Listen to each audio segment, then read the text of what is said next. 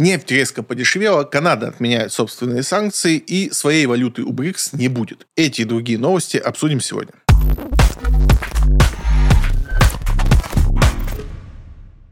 Доллар превысил 101 рубль. В чем причина и что будет дальше с рублем? Когда доллар э, переходит отметку 100, я об этом узнаю следующим образом. В мой чат с вопросами прилетает в этот момент, наверное, штук 5 вопросов сразу минимум. Типа, что будет с рублем, как нам жить, что делать, куда бежать и вот это все. Тут э, сразу отвечу, что у меня есть ряд видео по поводу того, как защитить себя от курса доллара и что с этим делать. Я уже много раз э, отвечал. Но ну, давайте сейчас в целом о том, что происходит. Во-первых, все прогнозы о том, э, что будет с долларом и почему так происходит, они мало имеют отношения к реальности. То есть ну, никто не знает, что с ним будет там через месяц, через два, через год и почему так происходит. То есть можно искать только какие-то догадки. Можно постфактум, допустим, сказать, что это произошло, потому что ну вот так и вот так и вот здесь. Но сказать, что вот человек есть какой-то, который смотрит на данные, которые имеются, и говорит, что вот сейчас доллар улетит вот сюда, это фантазия на тему. То есть если мы предположим, что такой человек существует, который может предсказать курс доллара. Это будет самый богатый человек в мире, причем за очень короткий срок. Но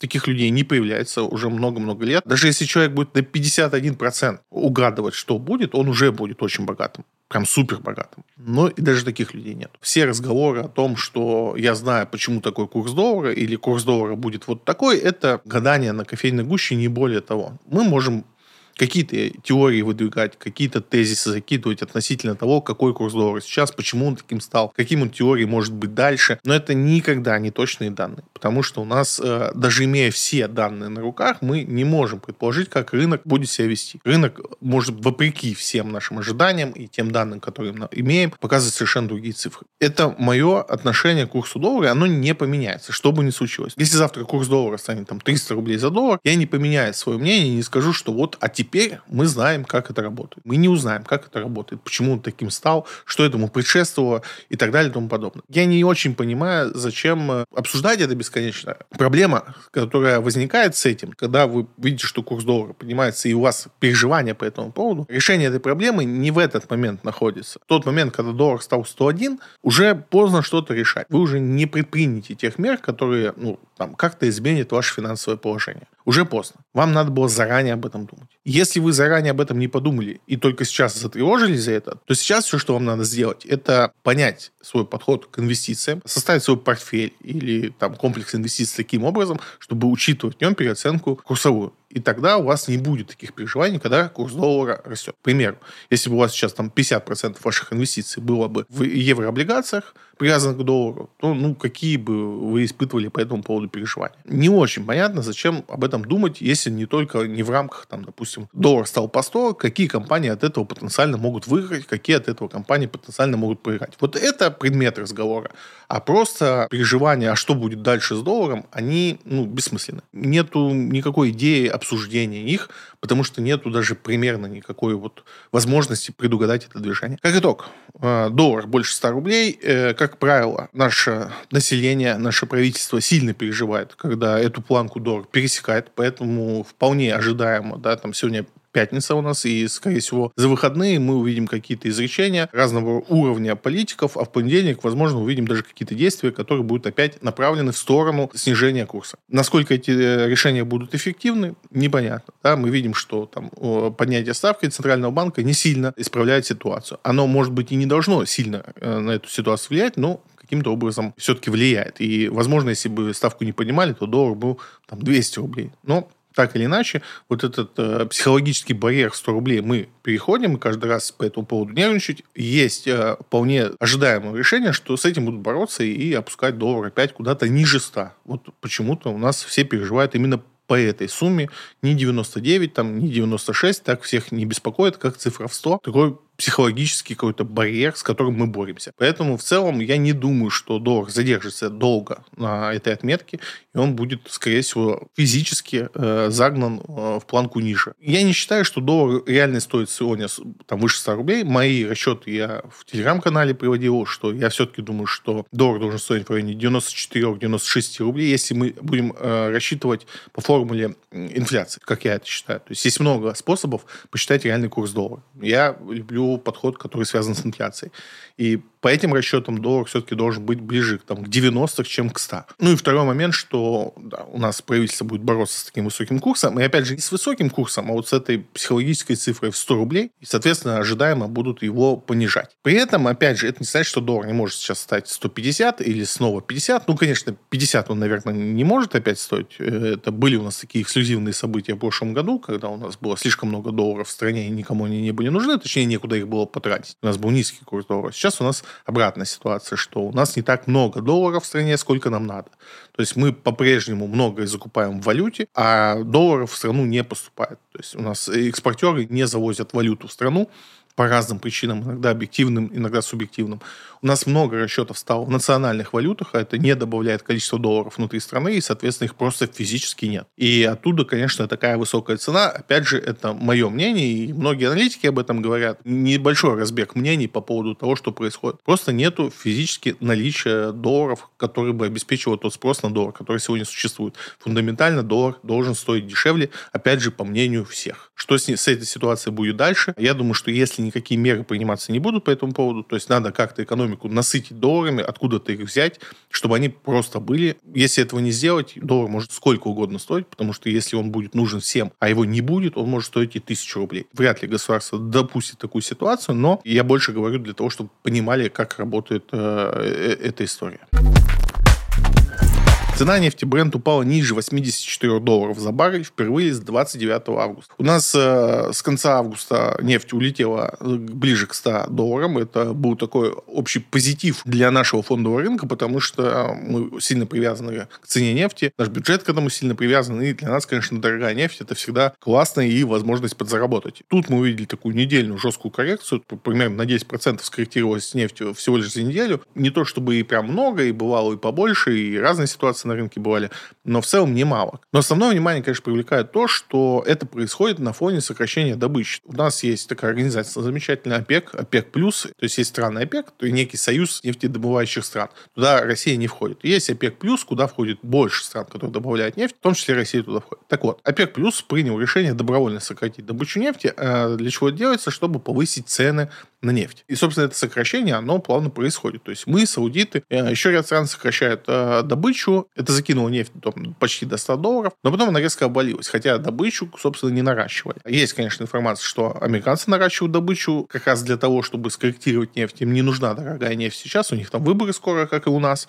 но у них э, очень сильно лояльность к президенту зависит от цены на бензин. А она у них очень сильно привязана к цене на нефть, поэтому им нужна дешевая нефть. Они играют в этой ситуации против против нас. Но все равно, по идее, не должно было быть достаточно таких действий. Поэтому, опять же, нет понимания общего, почему нефть сейчас упала так сильно. Есть разные слухи, что вот там и американские представители ездили к саудитам, и саудиты там о чем-то тайно договорились. Больше информации нету на этот счет. Но имеем то, что имеем. В любом случае, ситуация для нас пока очень положительно развивается с ценой на нефть. Это не дешево. Если мы посмотрим отчет, который э, предоставляет наше государство, то средняя продажа нефти за сентябрь прошла по цене 82 доллара, 82-84 доллара, что, собственно, очень хорошо для наших нефтяников, э, с учетом того, что у нас, опять же, слабый рубль. Сейчас практически исторический максимум по цене за бочку нефти, если считать ее в рублях. Это очень большие деньги и очень большой позитив для нашей компании. Особенно, наверное, для компании Лук Лукойл, который мы все очень любим за большие дивиденды. Поэтому в целом снижение по нефти, оно ну, ничего глобально не меняет. Но, опять же, высокая цена на нефть, она приближает к нам рецессию, которая все еще висит угрозой над США. И тут вот э, эта игра в тонкие грани, она еще не сыграна. Американцам по-прежнему нужна дешевая нефть, чтобы избежать рецессии.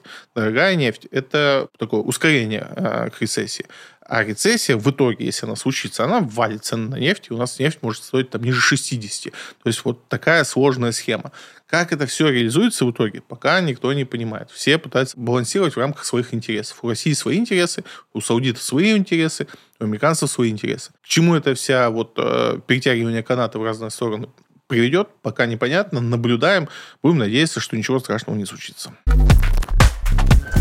G7 не против покупки Индии алмазов из Российской Федерации. Интрига года, можно сказать. Э, моя любимая Ауроса, который весь этот год испытывал давление от э, постоянных намеков на то, что мы запретим все алмазы из, из России. Под разными соусами это все пытались сделать. И там интрига основная это была в чем? Что прибыль с алмазов это такая история неоднозначная. То есть это прибыль с роскоши, так называемой. Ну, то есть вы там не удобрения производите, которые нужны там в условной Индии, чтобы вырастить пшеницу, чтобы что-то было кушать. А вы, типа, прибыль с алмазов получаете. А алмазы покупают только богатые люди. Вы с богатых зарабатываете, это надо запретить. И вот э, вокруг Ауросы вся эта история развивается уже там чуть ли не два года. И пытаются как-то ее запретить. И все не могли найти там способы и повод. С другой стороны, во всей этой ситуации находилась Бельгия. Потому что в Бельгии, чтобы вы понимали, реализуется практически 88% наших алмазов. Путь алмазов, он вообще тернист. Добыли алмаз в России, он идет в Индию на огранку, а потом он реализуется с аукциона. Аукционов их больше, но основных два. Это Бельгия и Арабские Эмираты. Есть еще в Израиле, но он не такой большой. Так вот, 88% наших алмазов реализуются через бельгийский аукцион. И они понимали, что если Рос попадет по санкции, она продолжит продавать свои бриллианты просто через дубайский аукцион, который, собственно, Дубай не накладывал никаких санкций на Россию, и они просто не хотели терять эту прибыль. Потому что, ну, ограничить движение алмазов очень сложно. В алмазах есть такая история под названием кровавый алмаз. Это алмазы, которые добываются в Африке очень э, таким суровым способом, то есть там достаточно практически рабский труд используется, и из-за этого умирает очень много людей. Ну, то есть там прям жесткая тема. В свое время мировое сообщество озадачивалось таким вопросом, как избавить рынок от вот этих алмазов. Чтобы прекратить вот эту добычу, им надо просто закрыть рынки. Вот уже там 20 лет э, пытаются это сделать, и по сути лучше не стало. То есть как эти кровавые бриллианты приходили на рынок, так они приходят, потому что нет способа там отличить там в массе, откуда эти камни пришли. Хотя, да, есть спектральные анализы, которые могут точно сказать, где добыт тот или иной камень, но в массе это сделать достаточно сложно. Все понимали, что если там э, Евросоюз, там э, G7 наложит на, на Росу санкции, это не сработает вот ну, так же, как хотелось бы. Поэтому Бельгия всячески намекала, что она не хочет терять столько денег, а Роса деньги не потеряет. И вот эта вся история, наконец-таки, как мне кажется, финишировала. Все эти санкции выносили, выносили, и вот вынесли, что они вроде как все не против, только вот чтобы большие алмазы к нам как бы не шли, а если идут, то только неограненные. Ну, то есть суть всех санкций свелась к тому, что они Индии запретили покупать у Аросы бриллианты э, выше одного карата с готовой огранкой. Ну, окей, мы таких и не поставляли особо. Поэтому, собственно, на этом, мне кажется, история с Ауросой и санкциями заканчивается. Не думаю, что в ближайшее время мы что-то новое про это услышим, и можно уже рассматривать компанию в отрезе от всех вот этих э, будущих событий. Но сейчас на рынке алмазов, конечно, не самая лучшая ситуация, не только для Ауроса, но и Дебирс, это вторая компания, которая, по сути, там делит рынок с Ауросой. Все у них очень грустно. Ауроса на два месяца взяла паузу на экспорт, не потому что, опять же, санкции, а потому что вот определенная сейчас сложности на рынке. Дебирс на 30% не добирает по отчетам. В общем, там ситуация с алмазами в мире не такая хорошая в целом, но это когда-то исправится. Вот. Ну а то, что мы не влетели в новый виток санкций, это, конечно, хорошо.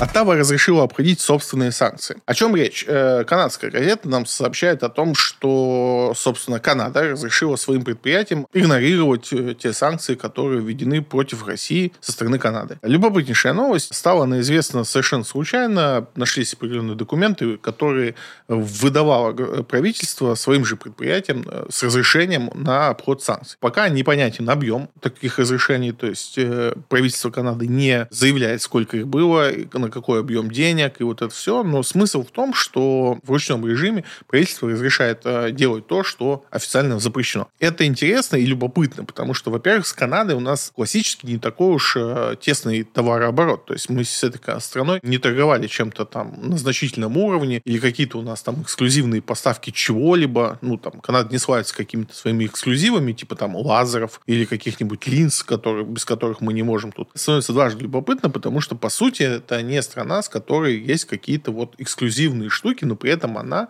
втихую э, разрешает своим компаниям работать, как они работали раньше. Сейчас основной вопрос в журналистском сообществе повис. Окей, если уж Канада э, втихую разрешает это делать, то, может быть, все остальные страны это делают. Это, конечно, хороший вопрос. Есть много подтверждений тому, что, что ряд стран именно таким же и занимается, но не везде есть такой доступ к информации, как, допустим, это случилось в Канаде, и это стало известным. По сути, не хорошо, не плохо это просто еще раз подтверждает то, что достаточно странная ситуация с санкциями. То есть, да, они для общественности вроде как введены. Эффект от них, конечно, он какой-то есть. Ну, глобально там на бытовом уровне у нас там, условно, карточек нет теперь за границей и так далее.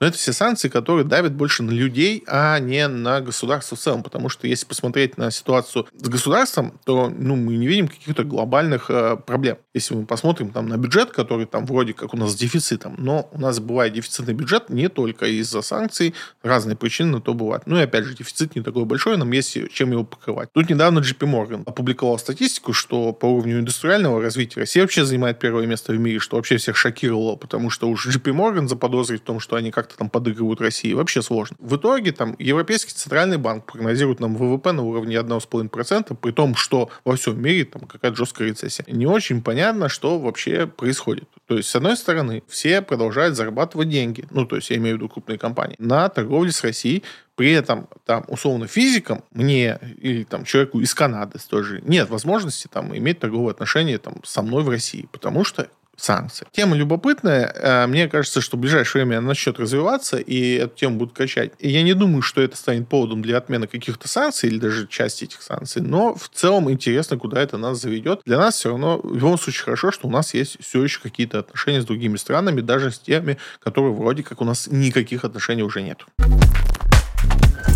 Путин ответил на вопрос о единой валюте БРИКС. Путин выступал на Валдае, задали ему вопрос о том, что когда же у нас там уже ж наконец будет единая валюта БРИКС, и неочевидный ответ получило все экономическое сообщество, что таких планов особо нет и не нуждается БРИКС сейчас в собственной валюте. Интересное рассуждение на этот счет. Тут можно по-разному относиться к этому, потому что в действительности валюта БРИКС это было отчасти как такое видение того, как могут решиться наши проблемы. Не факт, что то, как мы это видели, как видели там, ряд экономистов, действительно бы сработало. Опять же, Путин говорит о том, что там важнее а, выстраивать альтернативные платежные системы. Каково является там SWIFT, то есть у нас был SWIFT как единая мировая платежная система, которой все пользовались. И вот, опять же, со слов Путина в этом проблема, что у нас нет альтернатив SWIFT, и вот э, в этом сейчас основная загвоздка. А создавать свою валюту, это там сопряжено еще с рядом каких-то проблем. Тут отчасти я согласен, что такое создание собственной валюты. Это, прежде всего, это создание инфраструктуры, которая будет обеспечивать движение этой валюты.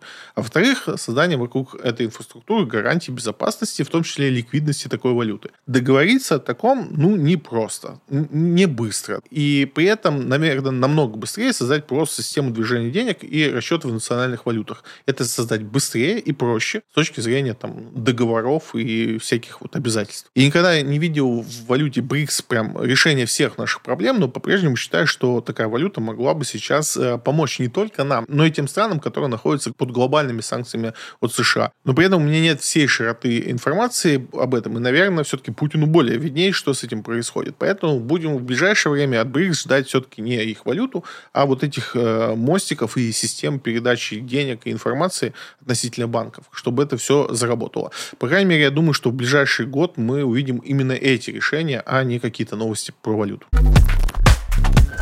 В Сбере раскрыли таргет по акциям до конца года и планы по дивидендам. Последние две недели в новостную повестку залетает максимальное количество таких позитивных новостей про Сбербанк. И это никак не отображается на акциях Сбера. Это удивительно, потому что обычно он на любой чих там реагирует. А основная причина, почему так может быть, что акция перекуплена, то есть все инвесторы, которые хотели бы когда-то себе купить Сбер, и даже больше, эту акцию купили, и больше покупать, там, наращивать ее объем не хотят. Понять их можно, потому что у нас сейчас очень высокая ставка, и для Сбера это не позитивная история. То есть, да, в моменте они там заработают, потому что сейчас будет супер выдача ипотек и других кредитов, которые уже ранее были одобрены, они в моменте все случатся, потому что люди побоятся перекредитовываться по новой ставке. Но в дальнейшем кредитование упадет, в том числе и ипотечное. И, конечно, для Сбера это проблема. Плюс с 1 января цифровой рубль у нас начинает активно работать. Непонятно, насколько активно, но если так активно, как вводили там карточку МИР в России, то это, конечно, большой удар по комиссиям э, с переводов внутри Сбербанка. И от этого инвесторы так сильно, ну не то чтобы занервничали, но особо позитива в акциях не видят, хотя я говорю, что вот новости прям одна за одной появляются позитивные по Сберу, даже какими-то полунамеками. Вышла в прошлый раз новость, что там Сбербанк хочет выкупить свою долю у нерезидентов. Такая новость, там, допустим, для Магнита там давала 7% роста к акции. У Лукойл, когда публиковал эту новость, у него было 6% роста к акции то у Сбербанка на момент публикации этой новости было меньше процента рост. Инвесторы уже на позитивные новости Сбербанка особо не реагируют. И, соответственно, так же, как и новость, что Сбербанк ждет э, свою акцию там, выше 300 рублей, заплатит рекордные дивиденды, также не встретил какого-то бурного одобрения от инвесторов, акция там как-то среагировала незначительно, не выше рынка, и, собственно, также в боковике стоит до сих пор. Поэтому можно предположить, что Сбербанку, как к основной идее, инвесторы стали терять интерес. А хорошо ли это плохо, сложно сказать, но и я в том числе, потому что вижу там проблемы из-за высокой ставки, ну, точнее как, мы же от Сбербанка, прежде всего, рассчитываем на высокие дивиденды, они наверняка будут, но если сейчас пересчитывать это в процентах стоимости акции, то это там получится на уровне 13%. А у нас банковский вклад сегодня уже можно там под 15 открыть, если вы первый раз открываете. И, собственно, в таких условиях дивидендные акции, к ним интерес инвесторы теряют. У нас доходность УФЗ сейчас там больше 12%, поэтому там, если акция дает те же 12% дивидендами, она никому не интересна, потому что в УФЗ есть гарантированная доходность э, такого размера. Поэтому я думаю, что пока ставка не начнет как-то вниз сползать или не зафиксируется, сложно ждать каких-то новых цен э, в акциях Сбербанка. Брокеры выступили против ограничений кредитного плеча для новичков. Тут я не на стороне брокеров, и на самом деле это там не совсем брокеры, а общественная организация, которая вроде как у нас за интересы инвесторов отвечает. В чем тут интрига? Центральный банк э, стал очень громко говорить о том, что инвесторам начального уровня не надо давать маржинальную торговлю, ее надо как-то ограничивать. А я тоже считаю, что маржинальная торговля – это самое большое зло для начинающего инвестора, которое вообще можно дать ему в руки. И у нас почему-то вот это это зло, которое во всем мире, там маржиналка, она попадает только в руки так называемым квалифицированным инвесторам к этой квалификации тоже много вопросов. Но, по сути, это просто барьер того, что там начинающий инвестор с небольшими деньгами, он вот начнет всякие вот такие нехорошие инструменты использовать. Маржинальная торговля – это то, что 90% случаев новичка а, обнулит. На фондовом рынке достаточно сложно потерять деньги. Действительно, если мы с вами проиграем в игру, когда я вам дам деньги, там 100 тысяч, скажу, вот сделайте так, чтобы из них остался ноль на фондовом рынке. Вы не сможете этого сделать. Это сложно. Если предположить, что вы так можете, то есть вы знаете, какие акции пойдут в минус, э, на этом можно очень много зарабатывать. Маржинальная торговля, она, ну, конечно, не связана только с понижением цен на акции, но в том числе. И часто люди заигрываются в эту историю. Это происходит следующим образом. Люди пришли на фондовый рынок, получили какую-то доходность, понимают, что этого мало, можно здесь рискнуть. Самая простая форма риска э, на фондовом рынке – это э, взять в плечо, неважно каким образом. Но, в принципе, плечевая торговля – это самый такой простой способ набрать риска, э, попытаться больше заработать. Но в руках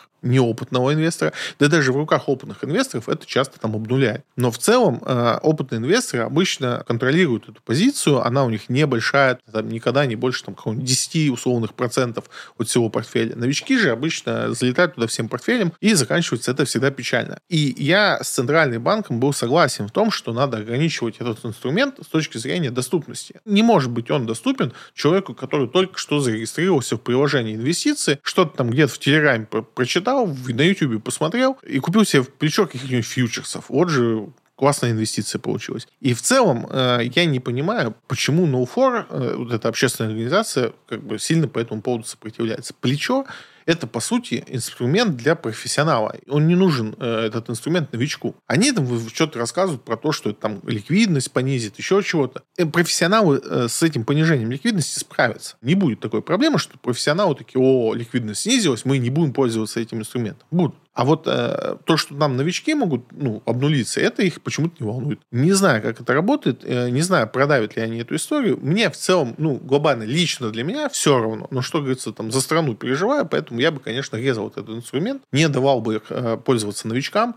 ни в коем случае. Пусть даже я согласен на то, что это будет доступно только квалифицированным инвесторам, насколько бы я не считал э, вообще институт квалификации, вот в том виде, в котором он существует, там, по обороту, по объему денег, совершенно дебильным, но пусть хотя бы так, но людей надо ограничивать э, от этого инструмента. Индийская Center Group объяснила покупку контроля в банке «Мир привилегий». О чем речь? Э, есть такая крупная группа компаний Center Group в Индии, которая купила 51% акций такого банка, которого вы никогда, наверное, не знали, «Мир привилегий». Тут надо понимать, что банки покупаются в основном по одной причине, что достаточно сложно банковскую лицензию получать. Э, легче, если вам нужна банковская лицензия, вы хотите банковской деятельностью заниматься, намного проще этот банк просто купить, чем э, с нуля создавать лицензию. И, собственно, это такая форма приобретения банковской лицензии.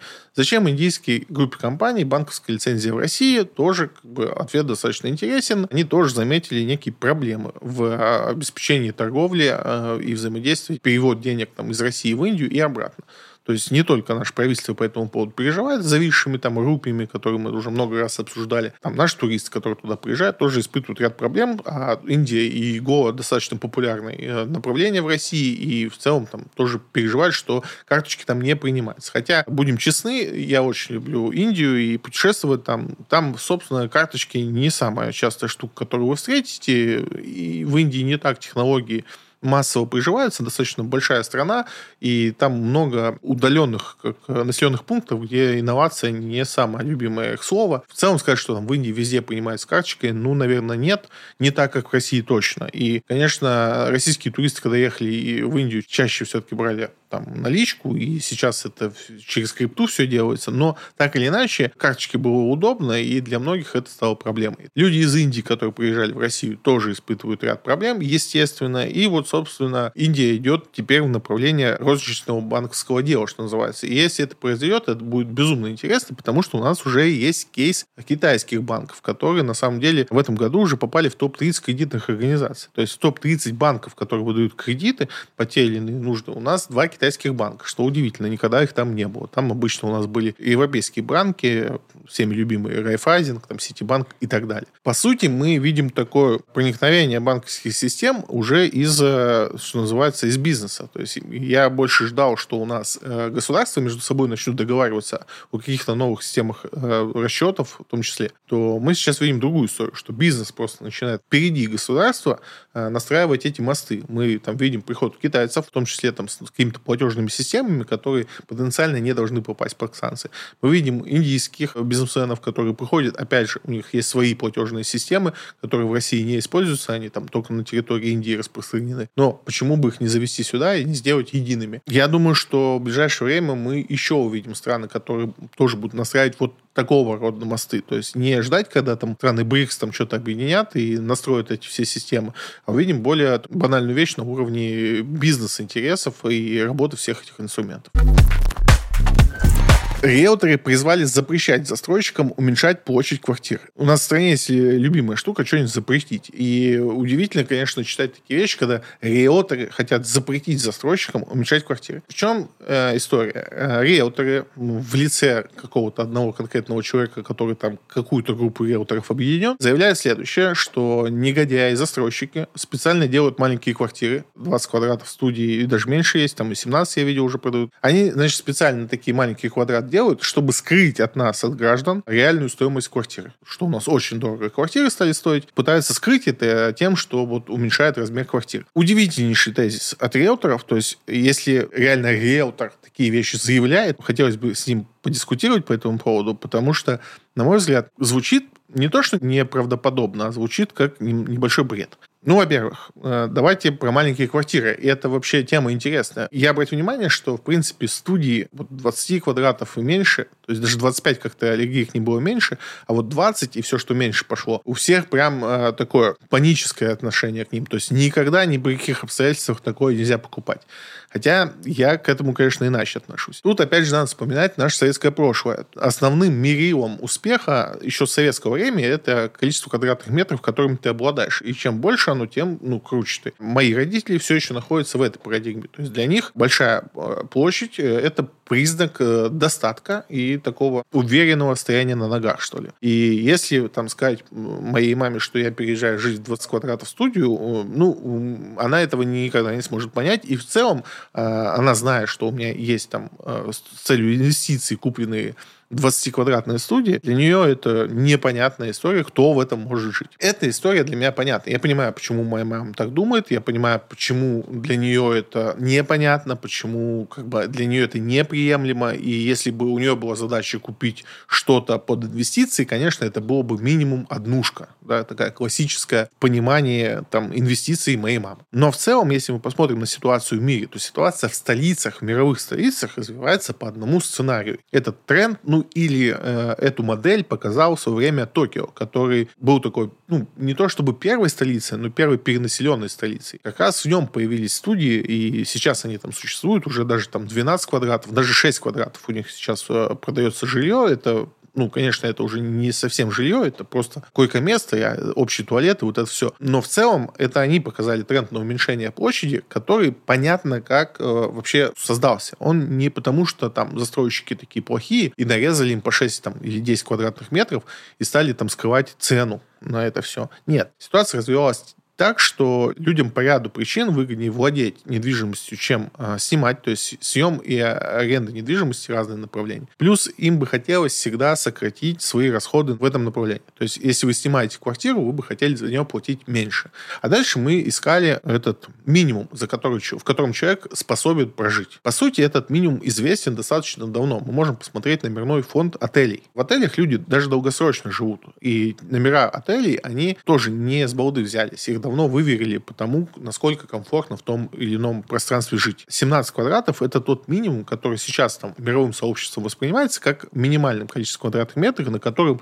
с комфортно можно прожить. И именно отсюда появилось вот это стремление, в том числе российских застройщиков, к уменьшению. Это тенденция, которую мы не придумали и не пытаемся через это, конечно же, скрывать цену на квартиры. Это вообще какая-то странная идея. Эта ситуация происходит во всех столицах мировых. Уменьшение жилой площади, потому что это дешевле как покупать, покупать, а в дальнейшем, соответственно, это э, дешевле сдавать. Да, студия имеет другую модель аренды. То есть вы вряд ли найдете там арендатора, который 5 лет проживет в вашей студии. Но у этого есть свои плюсы. Сейчас не будем на этом останавливаться. Люди, которые арендуют там 20 квадратов. Это временное жилье из разряда. Я учусь, вот там еще три года надо проучиться, вот здесь поживу. Или приехал на работу, у меня будет повышение, я сниму другую квартиру. Или я приехал в город, потом буду перевозить семью, тогда сниму большую квартиру. То есть это всегда альтернатива. То есть это никогда не история, что, о, это моя любимая квартира, моя, вот, я буду в ней жить там сколько смогу. Нет, так это не работает. Хотя, опять же, кейс, если мы возьмем там того же Нью-Йорка, там есть такие истории, что люди ищут э, маленькое жилье, чтобы снять. Но там другая история, там очень высокие цены. Если вам удастся найти что-то маленькое, оно будет, соответственно, ниже э, иметь стоимость, и его бы хотелось там всю жизнь снимать. Эта история в том же Нью-Йорке происходит не потому, что застройщики хотят скрыть от нас реальную стоимость квадратного метра. Это дело все в экономии и экономике. Поэтому очень странно слышать такие истории от риэлторов. Скорее всего, я думаю, что основная их мотивация в том, что люди и инвесторы в недвижимость стали предпочитать однокомнатным квартирам студии, а риэлторы в фактических деньгах зарабатывают на этом меньше, потому что уровень работы, что, допустим, по студии, что по однокомнатной, что по двухкомнатной квартире для риэлтора, он один и тот же. Но, соответственно, так как он имеет заработок, ну, как процент от сделки, самая невыгодная для него сделка – это продажа или покупка студии небольшой, 20, 20 квадратов, 17 квадратов. А работу он делает столько же, сколько бы делал там при 50 квадратах. Конечно, ему интересно продавать большие объемы за одну сделку. И я думаю, что это единственная причина, по которой они вообще могут по этому поводу возмущаться. Ну, как бы прокатит ли такое возмущение? Будет ли оно достаточно, чтобы застройщики в действительности перестали делать то, что ты, хочет от них рынок, то, что выгодно для них? Потому что студии имеют самую дорогую цену квадратного метра. Да? То есть, если вы возьмете квартирографию, цена на метр квадратный в студии будет самая высокая. И, конечно, для застройщика это самое выгодное жилье с точки зрения продаж. Победят ли риэлторы застройщиков, я сомневаюсь, но вот интересно, что они пытаются. Друзья, это все новости на сегодня, которые я хотел обсудить. И напоминаю, что самое интересное у нас происходит в телеграм-канале, поэтому обязательно на него подписывайтесь. Ссылка есть в описании и в первом комментарии.